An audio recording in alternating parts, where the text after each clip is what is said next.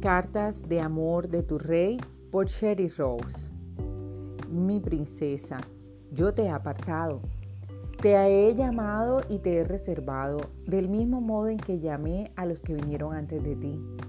Sé que este llamado a veces implica un alto costo a pagar, pero la recompensa eterna es de incalculable valor y está más allá de toda comparación.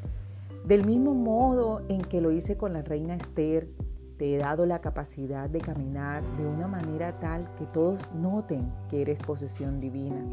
Algunos te admirarán por tu dedicación a mí y otros desearán que fracases en lugar de seguir con tu conducción. Tú puedes caer porque no eres perfecta, pero tus errores son capaces de convertirse en los tutores que te hagan más sabio. No te sientas bajo la presión de ser perfecta. Yo soy el único que te puede perfeccionar, mi princesa.